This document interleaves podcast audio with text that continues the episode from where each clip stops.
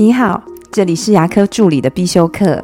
今天要必修的是自费牙科沟通技巧，少用你，多用我们，这是一个非常实用的沟通技巧。无论你是对你的客户、患者、家人、同事，都非常的好用。在沟通的时候，尽量少用你，多用我们，因为我们这两个字会让对方听起来觉得彼此是坐在同一条船上的。是属于同一阵线的，这样无意间就能缩短彼此的距离。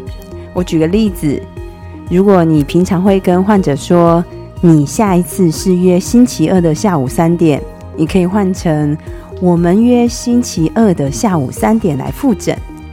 如果你以前是对同事说，下次开会请你不要迟到，你可以换成这么说，我们下次开会都要准时。对家人，你以前可能会这么说：“这次年假你怎么安排？”现在你可以换成这么说：“诶，年假了，我们有想好去哪里玩了吗？”当然，多用我们对于主管也是很好用的沟通技巧。以前你可能会这么说：“下个月的班表你排出来了吗？”现在你可以这么说：“我们下个月的班表都排出来了吗？”这样听起来是不是舒服很多？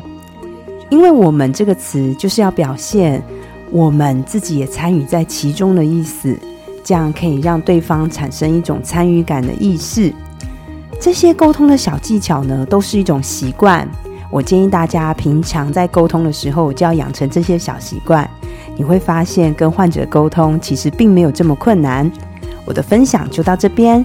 如果觉得今天的内容对你有帮助的话，请帮我下载下来或分享出去，让更多人听得到。如果你对牙科管理、自费咨询跟助理培训有任何问题，欢迎留言给我，或者是在龙语牙体技术所的粉丝专业可以找到我。